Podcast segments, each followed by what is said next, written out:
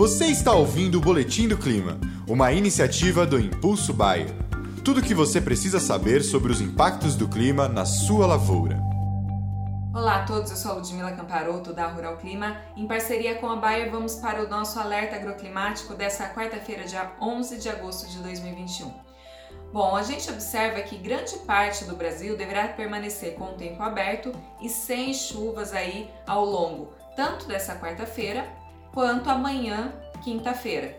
Tendência é que, devido a essa passagem da frente fria pelo sul do Brasil, que deve ficar mais estacionada sobre Santa Catarina e o Paraná entre hoje e amanhã, venham ocorrer algumas chuvas, principalmente na região mais leste de Santa Catarina, sul do Paraná, também na região dos Campos Gerais.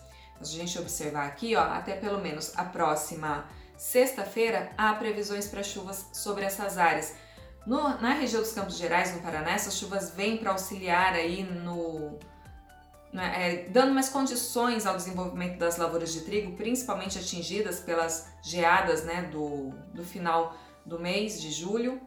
Já no Rio Grande do Sul, as chuvas que ocorreram ontem foram irregulares, variando em grande parte das regiões entre 5 e 10 milímetros, o que de certa maneira vai auxiliar alguns produtores na, aplicação, na realização de aplicações de ureia, é, adubações nitrogenadas. No entanto, ao longo da semana, a tendência é que o tempo permaneça mais aberto também no Rio Grande do Sul.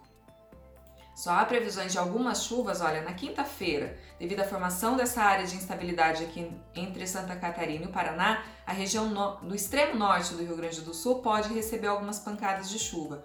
Porém, será só ali por volta do domingo, dia 15, é que as chuvas voltarão a ocorrer na região mais centro-norte do Rio Grande do Sul. Chove de novo em Santa Catarina, porém, de maneira geral, a tendência é que essas chuvas ocorram de maneira irregular.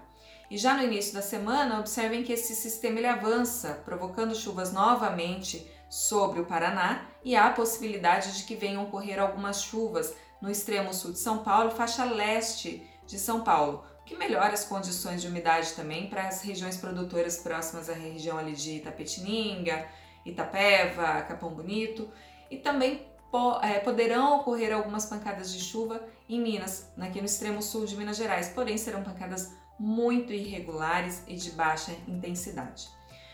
Bom, e com a passagem dessa frente fria pelo sul do Brasil, o avanço de uma massa de ar polar já começou a derrubar um pouco mais as temperaturas no Rio Grande do Sul e a tendência é que a próxima madrugada registre temperaturas ainda mais baixas sobre o estado. A tendência é que esse frio também é, provoque queda, né, essa massa de ar polar provoque queda da temperatura é, em Santa Catarina, no Paraná, São Paulo, é, Mato Grosso do Sul, sul de Minas Gerais, porém os, essa queda de temperatura não será significativa nessas regiões, ela fica mais restrita ao Rio Grande do Sul, condição normal ali para o estado nessa época do ano, e não há previsões para ocorrências de geadas amplas. Tá? A temperatura ela cai um pouquinho, mas sem previsões aí, risco para geadas sobre as áreas produtoras também do Rio Grande do Sul e também Santa Catarina, Paraná e sul de São Paulo. Então, pessoal, essa é a tendência aí para essa próxima semana. O frio, né, como eu disse, ele vai ser um pouquinho mais intenso na próxima madrugada, mas depois já também começa a se elevar ao longo dos próximos dias. Então, pessoal, esse é o nosso alerta de hoje. Um abraço a todos e um ótimo dia. E esse foi o Boletim do Clima, uma iniciativa do Impulso Bayer. As últimas notícias do Impulso Bayer sobre a previsão do tempo para sua lavoura.